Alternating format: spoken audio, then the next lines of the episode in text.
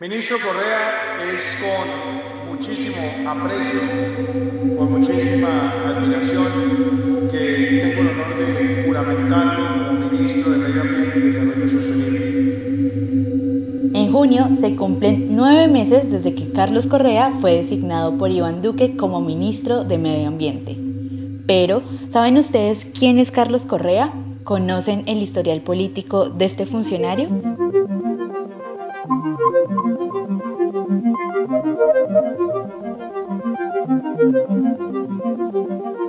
Bienvenidos y bienvenidas a este nuevo episodio de En pocas palabras FM. Esta entrega hace parte del lanzamiento del informe El Ministro de Ambiente y el Negocio Político con las S en Montería, el cual fue realizado por la línea de Democracia y Gobernabilidad de la Fundación Paz y Reconciliación.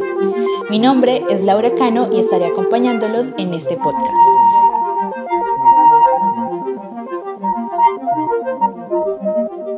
El pasado 27 de septiembre se conoció que Carlos Correa llegaría al Ministerio de Ambiente, tras la salida de Ricardo Lozano, quien hasta ese momento era ministro de esa cartera. Antes de llegar a su cargo actual, Carlos Correa había pasado por la Alta Consejería para las Regiones durante el periodo presidencial de Juan Manuel Santos. Anterior a eso fue viceministro de Agua y entre 2012 y 2015 fue alcalde de Montería. Sin embargo, su paso como funcionario público no ha estado exento de irregularidades. Incluso, a pesar de ellas, ha continuado ocupando cargos públicos de tal relevancia como el que tiene actualmente. Escuchemos qué nos dice sobre esto Esteban Salazar, coordinador de la línea de Democracia y Gobernabilidad de Pares. Si ustedes revisan la trayectoria de Carlos Correa, él, además de ser administrador de empresas y especialista en marketing, los cargos de elección popular que ocupó como la alcaldía de Montería en el año 2012-2015 se lo debe al clan conservador.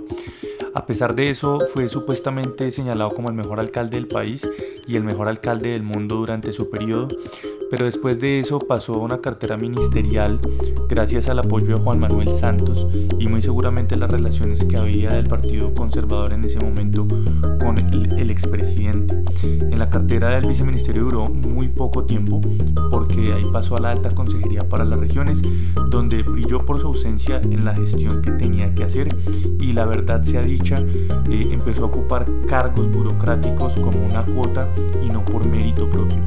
Hay que recordar que durante el gobierno de Santos, cuando fue consejero presidencial para las regiones en 2017, el expresidente designó a Correa para adecuar las zonas veredales transitorias de normalización. Fue en esa época, mientras ocupaba ese cargo, cuando la fiscalía lo capturó por corrupción justo cuando comenzaba a sonar como futuro candidato a la gobernación de Córdoba. Mucha atención porque en las últimas horas se conoció que la Fiscalía imputó tres delitos en contra del alcalde de la ciudad de Montería, Marcos Daniel Pineda García, y el exalcalde de la capital de Córdoba, Carlos Eduardo Correa Scaf. Esto por las presuntas irregularidades que encontró la Contraloría precisamente en el contrato de remodelación y rehabilitación del Coliseo Cubierto Miguel Japilora de la capital del departamento de Córdoba. El ente había tomado esta acción tras las demoras en la construcción del Coliseo de Montería Miguel Japilora, que se entregó al final con cuatro años de retraso y por lo que se abrió una investigación dadas varias anomalías y sobrecostos tanto en la celebración como en la ejecución de los convenios interadministrativos del 30 de diciembre de 2011 celebrado entre la Gobernación de Córdoba y el municipio de Montería. Y el 25 de junio de 2012 suscrito entre el municipio de Montería y el Fondo Mixto para la Promoción del Deporte y la Gestión Social, cuyo propósito era la rehabilitación del Coliseo Miguel Japilora en la capital cordobesa por un valor de 12.500 millones de pesos. Por estos hechos, el ente investigador imputó los delitos de peculado por apropiación, celebración de contratos sin el cumplimiento de requisitos legales, interés indebido en la celebración de contratos, prevaricato por omisión y falsedad ideológica en documento público a varios funcionarios públicos, entre ellos a Carlos Correa. El proceso sigue en curso, pero no hay que olvidar que esto podría terminar en un desenlace favorable para los implicados. Pues hace tan solo unos días la Procuraduría General de la Nación ordenó el archivo definitivo de esta investigación. Pero ojo, porque ahí no se acaba el historial de Correa.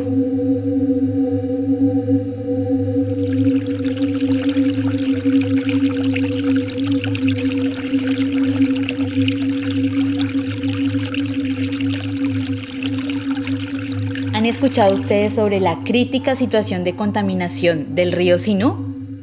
Pues bien, en esto también está implicado Carlos Correa, pues cuando estaba todavía bajo sus funciones de alcalde de Montería, Correa amplió por una década el contrato de la empresa Veolia para prestar el servicio de aseo, acueducto y alcantarillado, a pesar de que faltaban cinco años para cumplirse el plazo.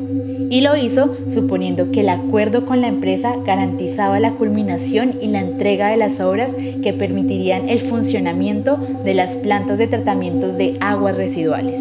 Sin embargo, esto no pasó como quedó estipulado en el papel. A la fecha, la construcción no ha sido entregada, lo que ha venido provocando la contaminación del río Sinú, desembocando, además de la problemática ambiental, en una dificultad social.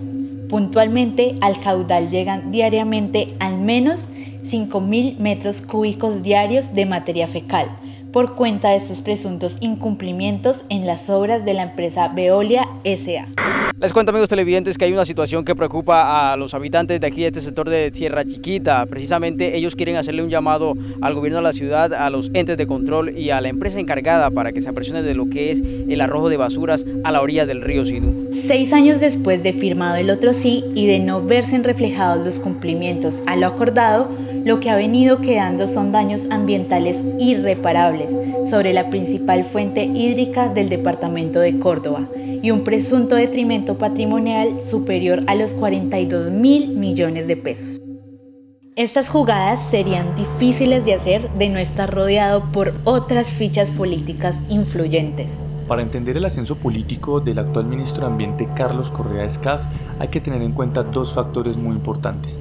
El primero es que él no cuenta con la experiencia ni la idoneidad para ocupar este cargo, toda vez que su formación profesional está asociada a la administración de empresas y al marketing.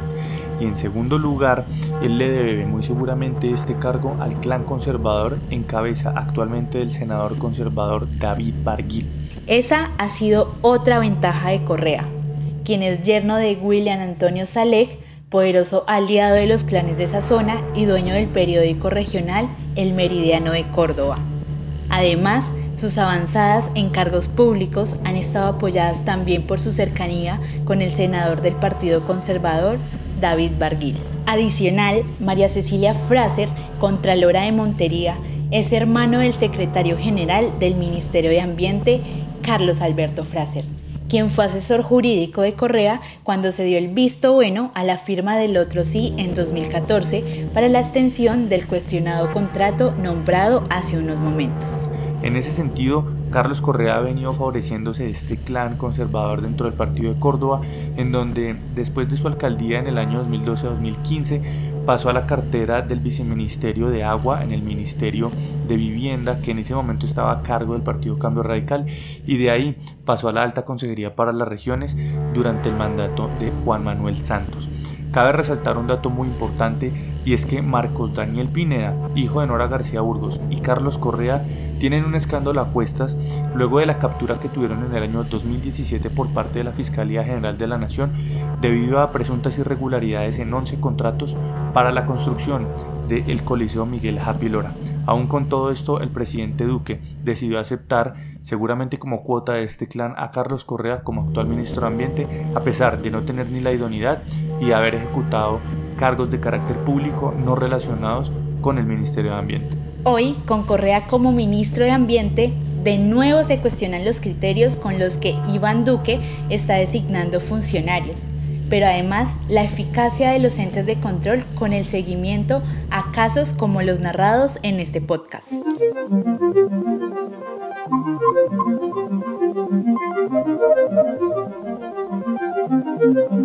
Agradecemos a quienes nos acompañaron en esta entrega.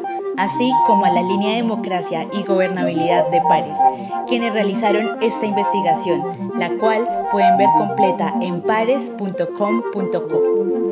Nos escuchamos en un próximo episodio de En pocas palabras FM.